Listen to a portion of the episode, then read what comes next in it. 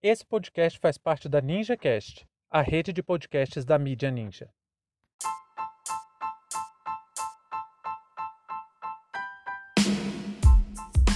Embaixada dos Estados Unidos emite sinal de alerta para cidadãos americanos no Brasil nesse 7 de setembro.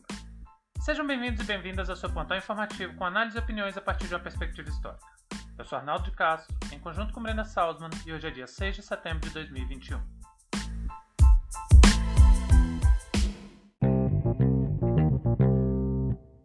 A Embaixada dos Estados Unidos da América emitiu comunicado para cidadãos americanos que estiverem no Brasil tomarem cuidado nesse dia 7 de setembro, caso estejam nas ruas.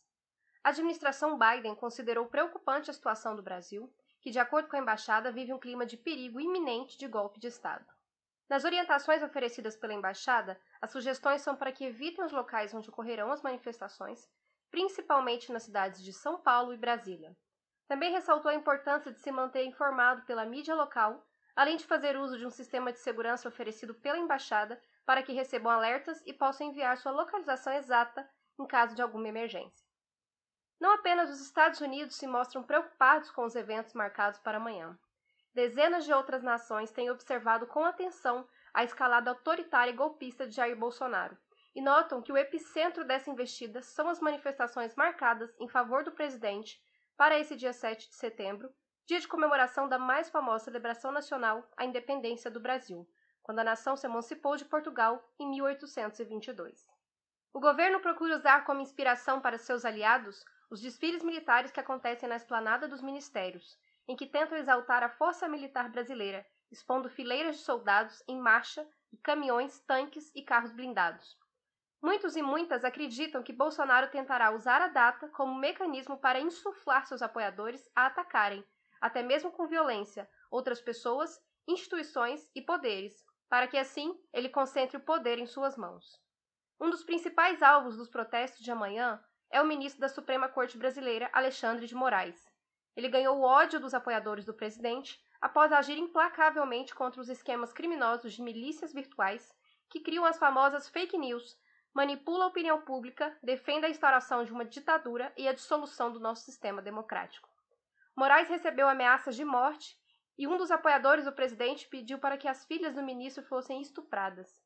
Esse é o dia da independência mais conturbado de nossa democracia, pois impõe um perigo real de pretensões autoritárias que interromperiam, novamente, mais uma tentativa de manter um sistema que atenda às necessidades do povo.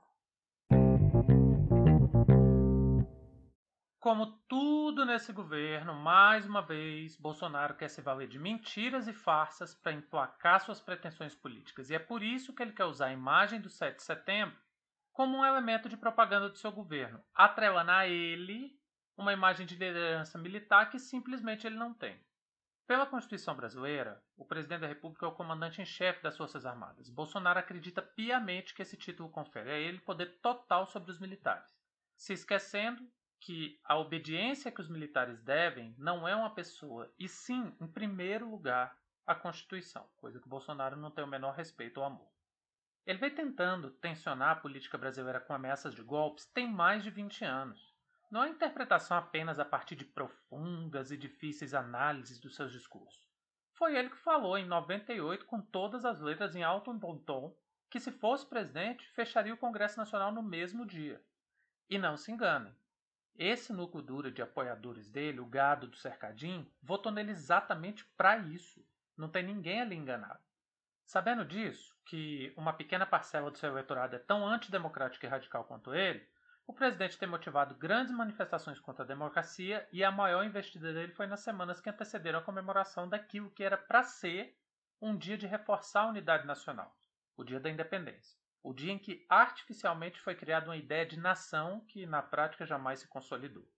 E por causa dessa memória coletiva manipulada de um Dom Pedro em seu cavalo branco gritando independência ou morte, a comemoração do Dia da Independência é uma parada militar, expondo para o mundo o grande, o formidável poderio militar brasileiro. Aquele mesmo grande poder bélico que dispõe de uma hora de munição em uma guerra contra a Venezuela. Eu sinceramente acho que para acalmar o Bolsonaro, Alguém devia comprar para ele aqueles soldadinhos de guerra verde que todo menino brinca na infância. Aliás, um tipo de brinquedo que tem como objetivo só reforçar o papel masculino como ser por excelência que tem como obrigação promover a violência. Acho até que podia rolar uma vaquinha para dar um presente desse para ele, para os apoiadores dele ficarem ali naquele cercadinho brincando de manhã. Pelo menos ia evitar que a gente tivesse que ouvir todo dia uma declaração mais idiota do que a outra. Mas na minha modesta e humilde opinião, mesmo com todo seu delírio de grandeza e comportamento narcisista, Bolsonaro sabe, assim como qualquer um que estuda Forças Armadas do Brasil, que os militares não vão embarcar em um golpe em seu nome. A elite brasileira não tolera autocratas.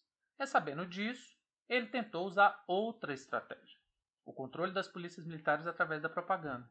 Atentos a isso, os governadores do Brasil inteiro resolveram colocar limites nas suas respectivas polícias. Eles devem ter ouvido o História Oral Podcast, porque você, ouvinte diário desse modesto podcast, é prova de que nós falamos dessa estratégia do governo de tentar usar as polícias militares como sua força armada muito antes de ser modinha. Não sei como perceberam isso, mas o fato é que se alguns meses atrás todo o PM estava se colocando quase como voluntário para ameaçar nossa democracia, hoje a situação já é diferente. E já existe o temor de responder o devido processo legal caso atentem contra as instituições, como já aconteceu em São Paulo. É aqui que a coisa fica mais preocupante. Eu gostaria que você, ouvinte, que vai participar dos atos amanhã, preste bastante atenção. Tome muito cuidado amanhã. Muito. Porque a última força militar que Bolsonaro está contando é com o terror que pode ser promovido pelos seus apoiadores nas manifestações do dia da independência.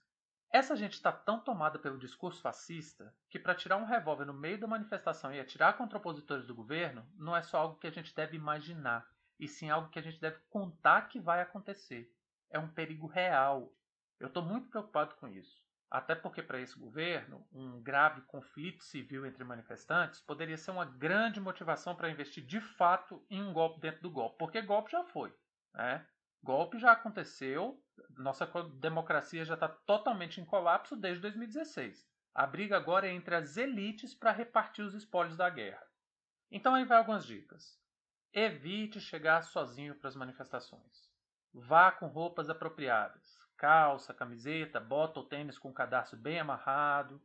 Leve sua água, um documento de identificação. Leve, claro, também, nem preciso dizer, né? Sua máscara. Se você puder, se for possível, não leve absolutamente de forma alguma uma criança. Tenha sempre contato de outras pessoas formando uma rede de autoproteção imediata e procure também grupos de advogados pela democracia. Mas, sobretudo, em hipótese alguma, provoque um bolsomínio abertamente, individualmente, um X1 corpo a corpo. Lembre-se, ele tá lá para atirar em você. Desde a campanha de 2018, o Bolsonaro tem motivado isso. Ou vocês se esqueceram que ele prometeu matar a petralhada lá do Acre? Pra gente que é acostumado, que vive em manifestação, sabe que manifestação não é festa, não é passeio, não é bar. É um momento de luta.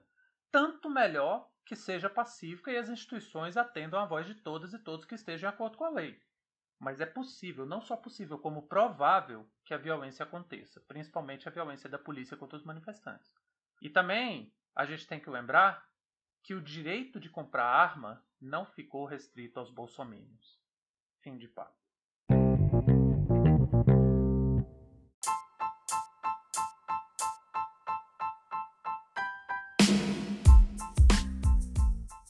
Entre tantos fatos que nos cercam e com a velocidade de informações a que estamos submetidos, essa foi nossa escolha para o destaque de hoje. Se você quiser participar do nosso financiamento coletivo, acesse catarse.me história. Muito obrigado a você por prestigiar nosso trabalho e até a próxima.